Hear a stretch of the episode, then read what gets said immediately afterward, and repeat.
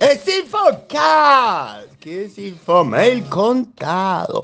No es el mejor día del mundo porque debería ya saber que un viejo amigo y colaborador y compañero de Infomail, Fernando Julián, falleció ayer.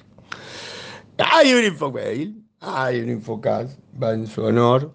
Ah, hoy es el martes 30 de mayo. Ahí está el foro de de Plati, que tiene su banner, que tiene su link, que está delante de todo. Está todo sobre la economía. Hay, hay un vieron tres sobre. ¿Sobre era? Sobre abogados usando ChatGPT. ¿Qué puede salir mal? Y después hay un tuit de que Walla se compró otro banco en México. Y así esta infomail de hoy.